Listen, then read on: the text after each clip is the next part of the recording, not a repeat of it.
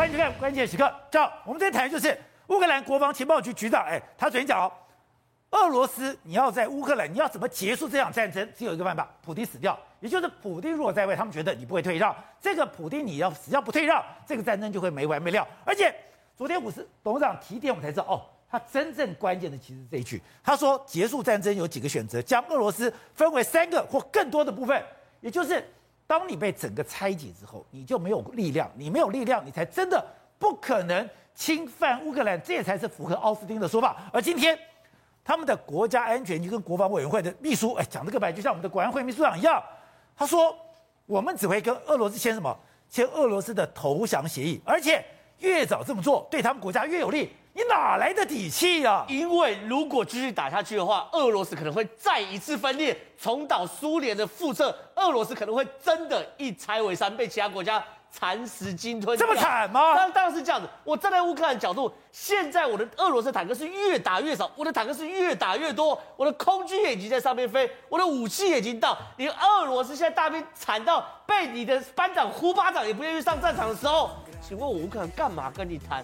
我没有谈判的意义嘛？所以乌克兰现在已经完全主客易位了。主客易位，你要知道，从这场战争一开始，泽伦斯基是呼吁谈判的哦。对，打到一半的时候开始说，哎，我不会跟你谈判，所有的每个选项我要公投。打到后来呢，说我不谈了，我要寸土不让。现在直接是你普丁要跟我谈的，我不谈，我只签你的投降协议啊。所以现在对乌克兰来讲是东风吹战鼓擂，谁也不怕谁了。当然是在反攻的时候嘛。我们先给大家看整个俄罗斯在这边的布置哦。导播，我们在这边，这边俄罗斯布置就是说 BTG 就是它营级战术群，对不对？你看哦，俄罗斯在马利波是十三个营级战术群，对，然后在顿涅茨克是二十个，卢甘斯克是七个营级战术群。然后呢，整个伊久姆地区大概有五个加二十二个加十九个，大部分营级战术群都在伊久姆地区。在那很可怕哦！现在俄罗斯还有这么多的 BTG，还有这么多营级战斗群部署在乌东跟乌南呢，看起来很厉害，对不对？对，很厉害。那宝杰，我们来看哦，这个所谓的这个蓝色、绿色这个数字呢，是乌克兰的旅级战术群。乌克兰旅级战力大概一个抵的，俄罗斯在两个到三个。我讲是人力的配置。对。可你看哦，比如说这样子讲好了。你看整个马利坡，俄罗斯有十三个一级战术群，乌克兰靠三个旅级战术群就干掉。我就算乘以二，也不过六个或七个就可以以少敌多，把你挡掉。那整个伊久姆这边地区更夸张，你看，哎，人家是十九个、二十个、五个，哎，乌克兰只要三个、六个、五个，一点点就可以把你挡下来。所以这样的战争对乌克兰来说，我打起来我根本没有压力，我几乎只需要用你一半以下的兵力。就可以把你俄罗斯挡住，所以我们在讲，现在西方的武器，特别是今天奥斯汀讲，我们的榴弹炮已经在乌克兰的战场，乌克兰已经使用，而且他们非常善于使用外国的武器，所以就看到他们可以以少胜多，而且他们可以完全将俄罗斯的部队抵挡住。讲到这一个战线，我们昨天有特别强调说，俄罗斯想不想推进？想推进，想不想拿下伊久姆？想拿下伊久姆，可是。美国国防部的报告是说，现在俄罗斯在整个顿巴斯，它的推进微乎其微，搞了半天，乌克兰的部队也就定位了，他也集结完毕了，他现在正准备全面攻击了。所以我现在跟你有什么好谈的？我把你打垮再谈，我当然是比较比较比较可以拿到比较多的东西嘛。所以乌克兰国家安全这等于国安会的秘书长讲的是有道理的。你今天。要么你就跟我投降，你早点结束战争就早点投降，早点投降你可以回去去处理自己国内的事务。你如果跟我打到最后真的被我打垮的话，俄罗斯真的会因此而分裂吗？所以状况来了，现在普京呢跑去跟美法国马克宏通电话，他们两个通电话，哎，原本普京是不理马克宏，对不对？对啊、马克宏去找他弄个长长的桌子，然后讲讲了两三个小时，普京都在跟马克宏讲古俄罗斯的光荣呢，上历史课。对。就普京现在跟马克龙谈话，你知道讲什么？抱怨什么？他抱怨，哎，乌克兰从头到尾都没有认真谈判的，现在是普京被耍在谷底。不是你在讲什么鬼话？他居然讲说，莫斯科对会谈我们是开放的态度，现在是基辅没有认真对待结束冲突的谈判。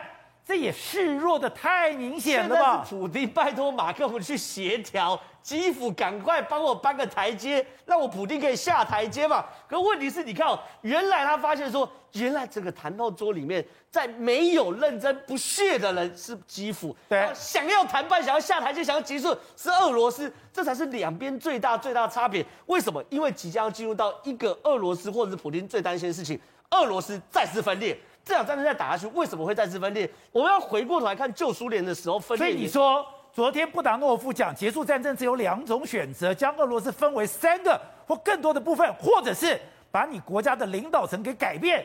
这不是说说而已，当然是这样子。因为呢，旧苏联为什么分裂？其实大家都知道，不是跟美国打仗，是经济崩溃。那现在俄罗斯是不是现在正走向旧苏联的状况？它的经济是不是在崩溃？它里面的精英领导阶层是不是对于普丁不满？它里面的寡头是不是觉得我的财产要不见？哎，对普丁来说也不能接受。所以呢，如果俄罗斯再次分配、再次再再一次分裂的话，它会变成怎么样？其实。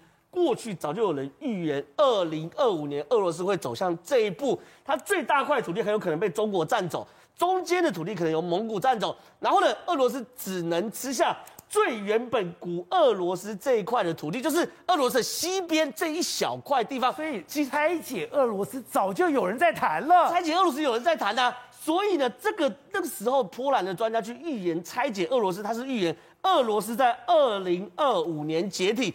那这个时间点跟现在惊人的相似，如果继续打下去的话，俄罗斯确实是有可能会解体，所以俄罗斯只能尽可能把调兵遣将，把所有的兵力往前往前送，一定要打赢，我打赢我才有可能不解体。而且，所以现在刚刚讲的，普丁为什么感觉上有点求饶？为什么打给马克龙说，哎，我们对于莫斯科对于谈判采取开放的态度，是基辅在主脑当中。刚刚讲到的。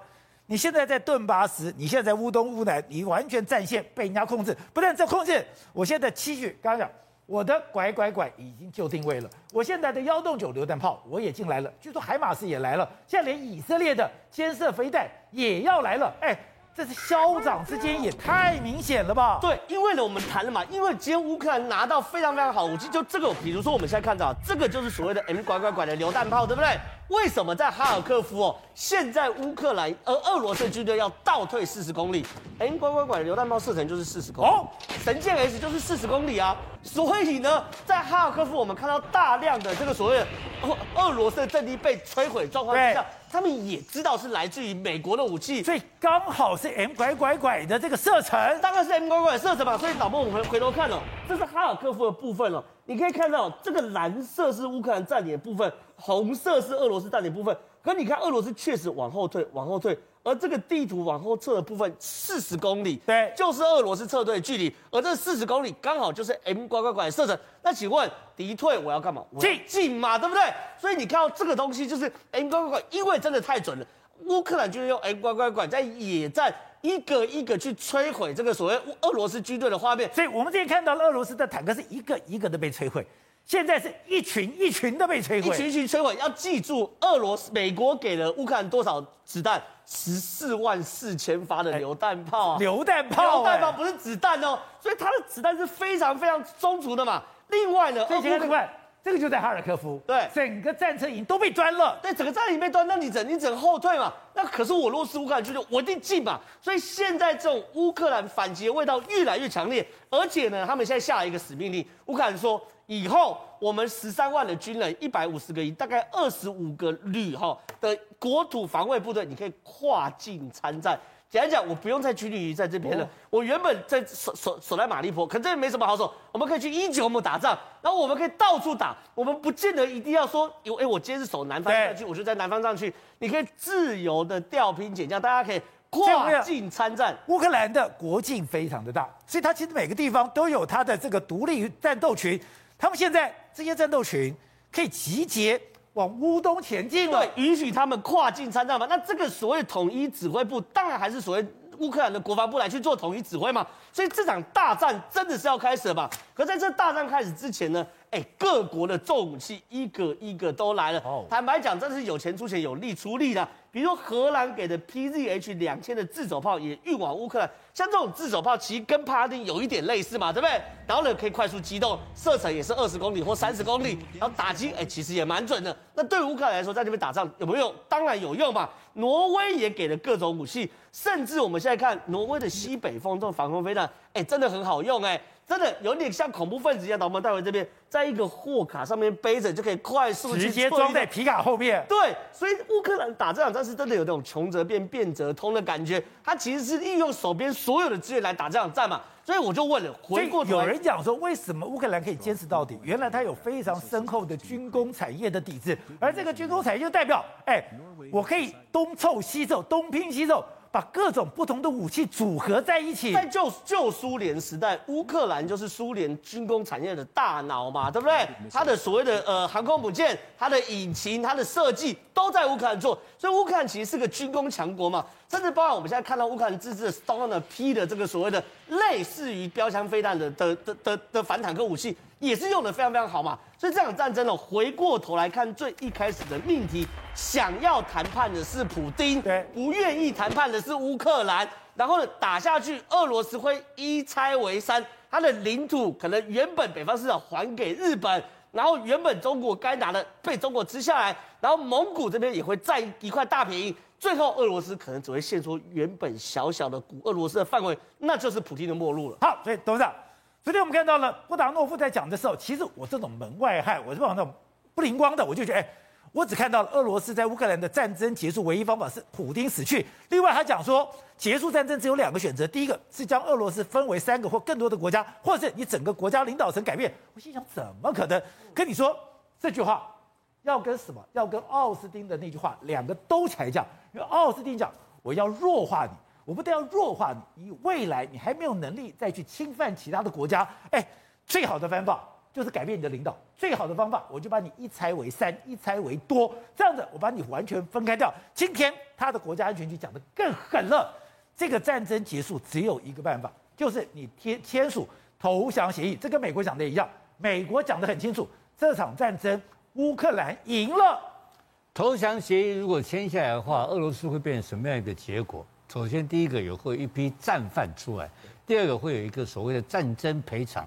这两件事情就领导层消失掉，那战争赔偿这个国家就开始陷入贫穷的境地，对不对？对，很简单，历史上都是这样看过来的。所以这种情况之下，俄罗斯会不会同意？不会，呃，不会同意嘛，一定战到最后一兵一卒嘛。所以这个仗打得没完没了，还不会了。这是第一点。第二点来讲的话，你看这两个发言人来讲的话，他们的论述的基础都是。非常鹰派要干到底的鹰派嘛？那这个基调跟谁很像？跟谁？跟拜登非常像。这 这个对，有时候他们很清楚嘛，他们就是亲美派的，因为亲美派的这个大官嘛。啊，亲美派的官员的基本逻辑，原来以前在这场战争之前。俄罗斯要出兵，普京的战争目标里面就是要扫荡一批所谓乌克兰里面的纳粹分子，对不对？对，就亲西方的纳粹分子，因为乌克兰本身里面派系林立，有亲俄派，有亲西方派，有一大堆派。是，结果呢，就搞出来一个泽伦斯基，泽伦斯基到今天为止统一的各派系了，现在全部乌克兰一个声音，就是一致对外跟俄罗斯干到底。那这个跟俄罗斯干到底，这个声音出来之后，还有很多，还有很多中间还有很多不同的论述，有些还是希望说能够中间有机会能够谈判达成和平协议。那这种就干到底的是一种人。那这个的后面的背后是谁是常进人呢？很简单嘛，俄罗斯的定义很清楚嘛，这个东西是代理人战争嘛，是美国的代理人战争，是美国嘛，所以真正能够决定这个战争的终局。的人是谁，或是这个国家是谁？对，就是美国跟北约嘛，所以他很清楚。呃，所以普京知道，他讲得很清楚啊。他说这个东西，乌克兰现在的谈判的意愿不高嘛。对，意愿不高的理由在哪里？因为后面这个常进人不愿意去谈嘛。就奥斯汀的说法很清楚嘛，就是要利用这个，就是丘吉尔的讲法。要珍惜这个难得的危机，不要浪费任何一个危机，不放过这么重要的危机来改变整个的情势嘛？那这个形势就是整个把乌把就是让俄罗斯没有第二次的侵略其他国家的能力。对，哎，这个这个目标，这个战略目标定得很恐怖哎。没错，哎，这个全世界第二大军事国家哎。那一次让他永远没有侵略其他国家的能力，这个的整个这个国家等于就毁掉了。对。那这那这个到底要把它削弱到什么程度？你到底要打击到什么程度，让他呃刚刚讲到，让他跌下去是爬不起来的。是啊，所以呢，之后是定这个目标，就是美国人要的目标嘛。那美国人要的目标是北约是不是要这个目标？那法国是不是要这个目标？其实不见得完全相同。你看到整个装备里面的提供者里面很清楚的有一个逻辑。就是所有的国家，欧就是欧陆国家，大部分提供的都是属于监射飞弹或轻型武器嘛，对，对不对？那真正提供重型装备的就是中东欧的国家，因为他们得到美军的美军的腾笼换鸟的装备的机会嘛，用美式装备换，其实还免费提供，对，对不对？难得的机会。但布老板，我觉得更夸张是爱沙尼亚是，我可以帮你手空优。对呀、啊，那所所有的东东都是新的东西进来，中东欧突然间变成非常强大的这种。安全的力量，对对不对？这个是美军马上做一个很大的改变，然后这些国家将来都要给他很多钱嘛，这是很简单的事情。然后另外一个问题，他所有重装备，你看到没有，都是跟英国的装备、法国的装备，还有美国的装备，其实真正在打仗的武，真正在战场上决定输赢的装备，全部是美军装备，对不对？对。然后幺五榴弹炮里面有一个特性，你看到没有？所有的炮弹，所有的炮弹。全部是美军提供。对，那为什么这样做？四万发，因为那个炮弹叫做神箭炮弹，它有制导功能，对，它有精密打击能力的，所以你就知道这个战争的主导者是谁，就是美国嘛，就是美军在主导嘛。那那这个，那现在这种情况底气越来越强了，对，那美军不愿意松手了嘛，美军不愿意松手，普京也知道嘛，那谁想要把这个事情？调的比较委婉一点，马克宏，马马克宏嘛，马克宏现在已经注定是未来的欧洲的领袖嘛。那马克宏跟拜登就在争取欧洲的领导权嘛。对，所以马克宏当选之后，第一个电话就开始了跟跟普京谈三个半小时，因为在全部看过去，未来的只有两个国家能够领导，能能够。在地国家，对，当事国能够领导欧洲的就两个，一个德国，一个一个法国。那德国的那个肖兹，肖兹，你看他那个样子，没有魅力嘛，对不对？所以欧洲人认为说，下一个阶段的下个世纪的领导欧洲的马克宏是谁？就马克宏。那马克宏的要求是什么东西？马克宏主张什么东西？都欧洲一体化嘛。欧洲一体化的时候，就包括汇率的一体化，包括安全的一体化哦。那这里面有高度的有排斥美国的用意在里面，哦、所以这里面还有它的外交上跟政整个政治大谋略的矛盾在这个里面，所以马克宏在准备斡旋这个战争的和平方案也是他的方案，但这个跟拜登冲突，对对，那可是马克宏法国的逻辑，法国从高高从这戴高乐。一路下来逻辑就是自主嘛，对，就是完全国家一切都是自主，就它自主性非常强烈嘛。所以这个情势会变成的，并不是说拜登想要怎么样就想要怎么，但是在战场上来讲的话，确实是由美军主导；在外交的外交战场来讲的话，欧洲本身也有慢慢慢慢出现欧洲本身的自主性跟需求。好，另外，惠子，这个战争发展那些，我们之前有注意到说，现在这个战争已经不是在乌克兰本土，现在连俄罗斯的也愿，而且俄罗斯刚刚讲的，你不是晚上有空袭警报，更夸张的是。你的水坝突然莫名其妙被炸掉，你的公路莫名其妙的断掉，你的非常悠久的这个出版社居然就这样一把火烧掉了。而且你现在看到俄罗斯可以说是几乎天天都有大火，你现在画面上天天有大火。对，你现在看到画面，其实就是在莫斯科东部一叫哥罗德斯克市，而这个地方也就是在清晨的时候，它的那个出版社的仓库发生大火，燃烧的面积竟然高达。三点四万平方公尺，整个火势要在三个小时之后才扑灭。结果你知道吗？这个出版社是俄罗斯最大的跟历史最悠久的出版社，主要是为俄罗斯的学校出版那个教育书籍。他们说哦，在那个俄罗呃那个俄罗斯入侵乌克兰当天，他们这个出版社就要求员工。尽量删除教科书上关于乌克兰跟基辅内容，也就是它的历史、跟地理、跟文学，全部都把乌克兰的啊俄罗斯的所有的资料从乌克兰的书里面删除掉。所以要把乌克兰这个国家抹掉，抹掉，就在那个俄罗斯他们的呃教育相关的书籍里面全部一笔抹掉。结果这个出版社现在发生大火，所以你就会发现说，到底是谁弄的这把火，没有人知道。但我们回溯一下，刚刚提到最近发生了大概有十几笔呃十几起的大火，你看这个部分。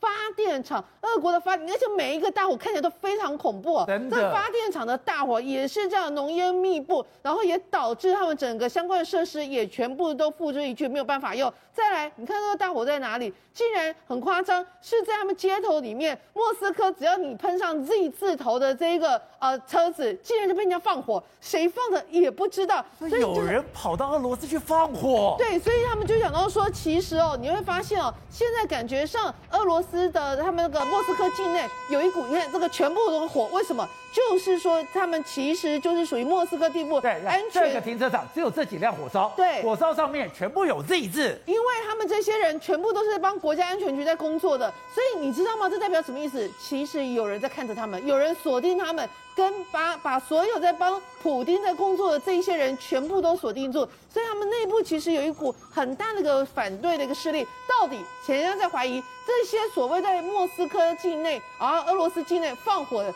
到底是莫斯科呃，就俄罗斯人自己放的，还是事实上有可能是啊乌克兰人透过无人机进行相关的攻击？所以惠贞，你说这个是俄罗斯一个地图？对，俄罗斯地图刚刚讲的，除了接近乌克兰境内，当然讲火烧火烧火火灾不断，可是连这个周边。也都有，也都有，而且你没有发现，它其实完全一个圈，那个圈其实就莫斯科，所以某一种程度告诉你说，其实我们在包围你们，我们用我们这样的攻势，某一种程度上也是让你。普丁坐立难安。那另外一方面，刚提到为什么会有人怀疑说，可能有可能是乌克兰所发动的攻击？因为他们发现哦，这样最新的一个画面，他们俄罗斯连工业区都会发生一个这样这最新的，连工业区都发生个大火。你看，其实你看这个火也是，火焰也是非常大。所以他们就想到说，这也太奇怪了吧？细数一下，从工业区发生大火是最新的。前之前在北呃别尔哥罗德油库，油库也发生大火。这个油库大火不是之前有提过说，哎，好像感觉像是有无人机飞过去这，莫名其妙就发生了大火。结果四月二十五号的时候，也有另外一个油库也是发生了大火。你就会发现说，它攻击的感觉上好像都是军事相关比较重要，比如说油啊这些补给的重点，还有弹药厂。弹药厂竟然也在发生大火，而且弹药厂发生大火的时间还是在白天，哦，所以你就想说，白天有怎么会突然莫名其妙弹药厂会发生大火？是不是也有可能是有透过无人机的相关攻击？最后连国防大楼、连航天防御研究所的大楼也发生了，就是这个大楼。竟然也发生大火，有另外一个说法是，这个大楼其实专门在负责征兵跟招兵的，所以有可能是不想当兵的俄罗斯人就直接放火，不知道。反正现在整个俄罗斯境内感觉上烽火连天，所有的火灾莫名其妙都在这个时候发生。那另外一方面还有什么？你现在看到的画面就是四月二十三号在呃克拉斯诺达尔的一座水电厂，呃水力发电厂大坝，俄罗斯的水电厂，对，大坝也同样哎。被炸成这样，这实在是太奇怪了。就他们就讲到说，为什么有可能这个是呃乌克兰所发生的攻击？因为他们发现以前呢曾经有画面拍到说，这是他们那个运输补给会经过的一个道路，所以就讲到说，这有可能跟他们这个乌克兰故意去断。俄罗斯后勤补给的一个部队有相关性，那你看断完了水坝之后，来断哪里？公路，这个公路也是曾经之前行经过的公路，所以你就会知道，就是说现在大家会认为有太多奇怪的事情在同一个时间发生，而这么多的鬼故事发生，其实有可能都是乌克兰所发动的一个无人机攻击。但国民，我们刚刚讲的瘦死的骆驼比马大，哎，再怎么样，俄罗斯过去也是军事强国，现在也是全世界排名第二。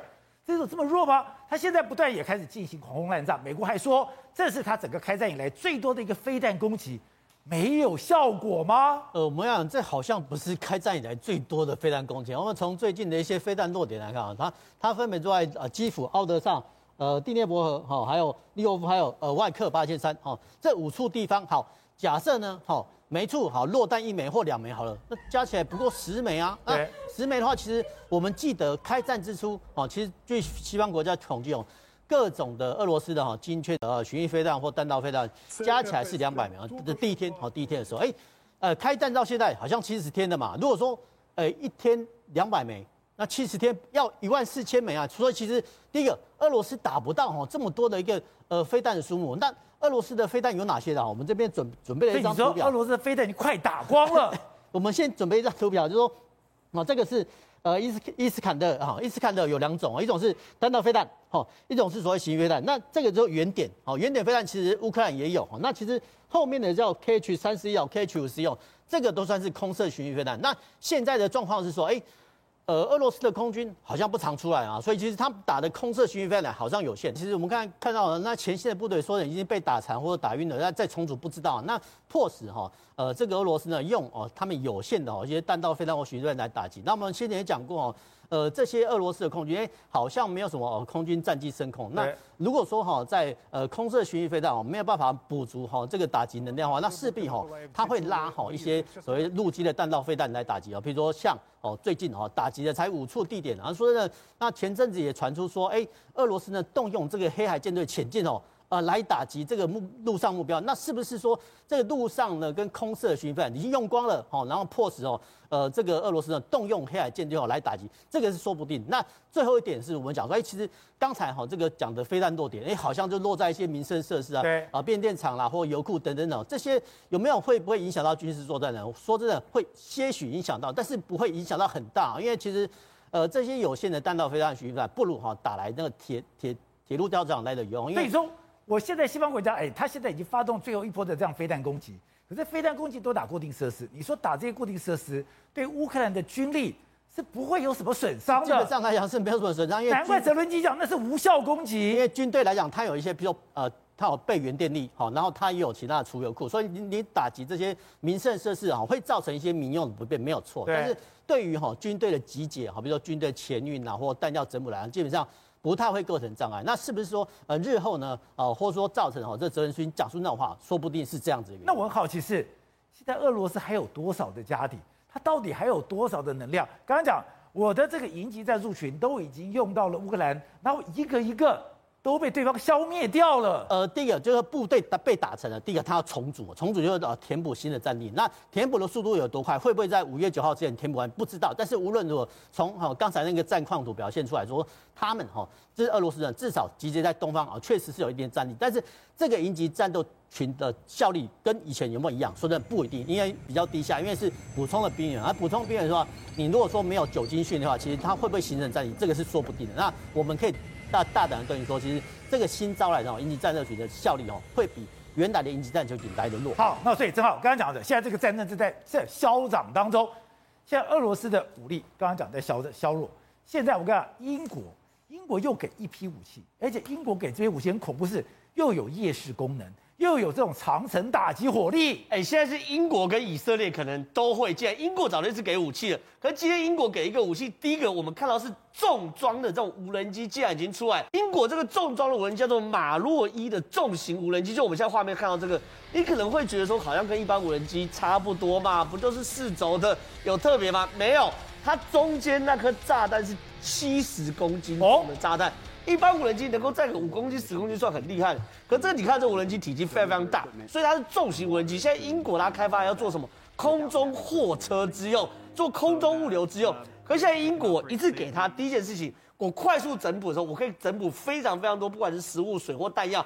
第二件事情，我们都知道，俄罗乌克兰现在人非常非常擅长在无人机上面摆一颗手榴弹。啊，汽油弹，然后默默的飞到敌人上面，手榴弹就丢下去，对不对？直接丢很准。可是如果它可以放六十八公斤的弹药的话，那这无人机就可以打坦克哦，就可以一次把坦克击毁哦。所以英国给他这东西是非常非常好，而且是，而且你如果是六十八公斤，你如果是轻的，你不容易打得准。六十八公斤，你的重力加速度那很可怕的，把坦克打穿的。所以这个是非常非常厉害的，而且是攻守兼备的。好，另外一个呢是给夜视设备。我们现在看完这个夜视设备，我们怀疑啦，它其实就是在帮马利坡去做准备。英国因为之前美国不是有给这个呃乌克兰那种四眼怪的这个夜视设备的夜视机嘛？可坦白讲，因为四眼怪的那种夜视设备有一点类似是夜视机里面的超跑，太贵了。可是英国给的这个第一个很轻。四眼怪是七百七十克，这个只有四百五十克，但轻了快一半左右。第二个很方便，我可以用碱性电池，我也可以装锂电池，也可以外接电池，随便你随便拿个碱性电池，哎，兜上去，你你你你这边就可以去夜战，所以非常非常适合。你知道我弟是飞行员，我弟说带这个东西。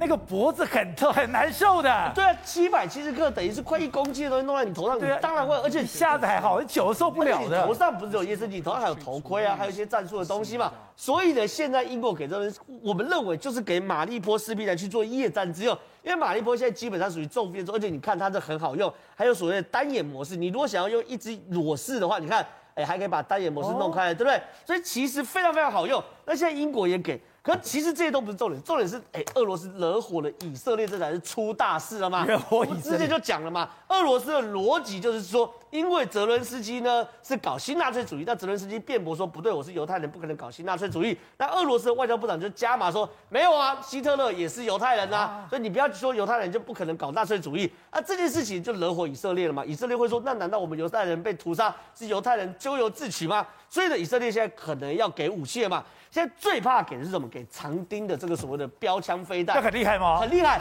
长钉其某种程度比美国标枪飞弹还好用哦。长钉飞弹我们现在看到就是长钉飞弹在使用，它有几个特性哦。